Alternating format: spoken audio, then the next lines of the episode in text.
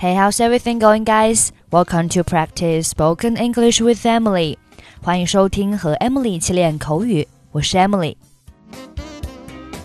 今天用英文教大家如何做烤面包。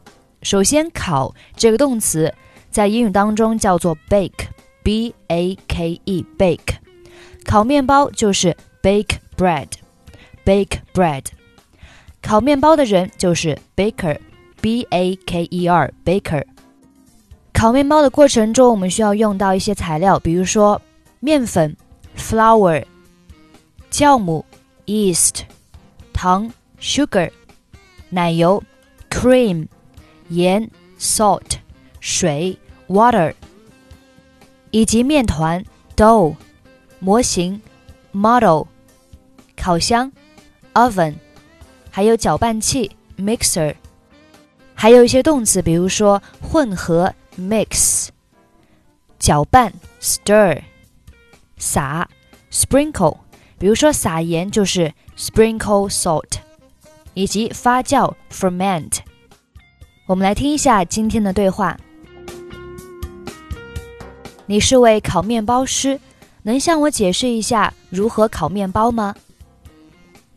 You are a baker. Can you explain to me how to bake bread? 当然可以了。首先，你需要准备面粉、酵母、糖、奶油、盐和水。它们的量取决于你想制作多少。Of course. First of all, you need some flour, yeast, sugar, cream, salt and water. The quantities of them depend on how much you want to make. 好的，然后呢？Okay, and then? 然后用机器把它们搅拌在一起。顺便说一下，不能让盐直接接触酵母，因为它会失掉酵母的功效。Then you use a mixer to mix them together.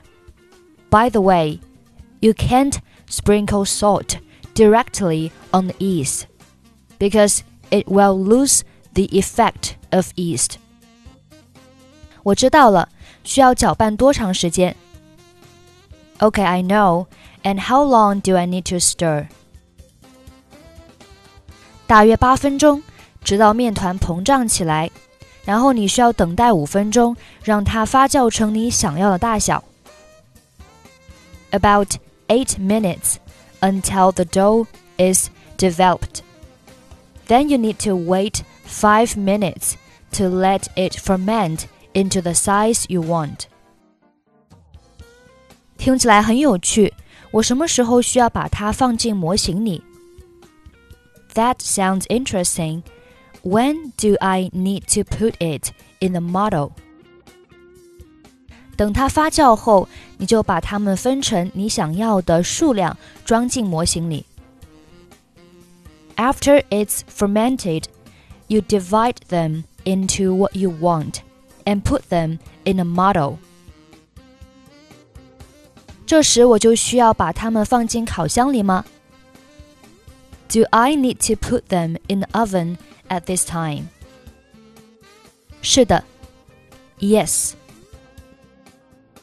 我需要放多长时间？How long do I need to keep it in there？ 大约二十分钟，然后你就要把面包从烤箱里取出来，就做好了。About twenty minutes, then it's done, and you need to take the bread out of the oven. 好的，了解了。我都希望现在尝试一下。Okay, I get it. How I wish I had a try now.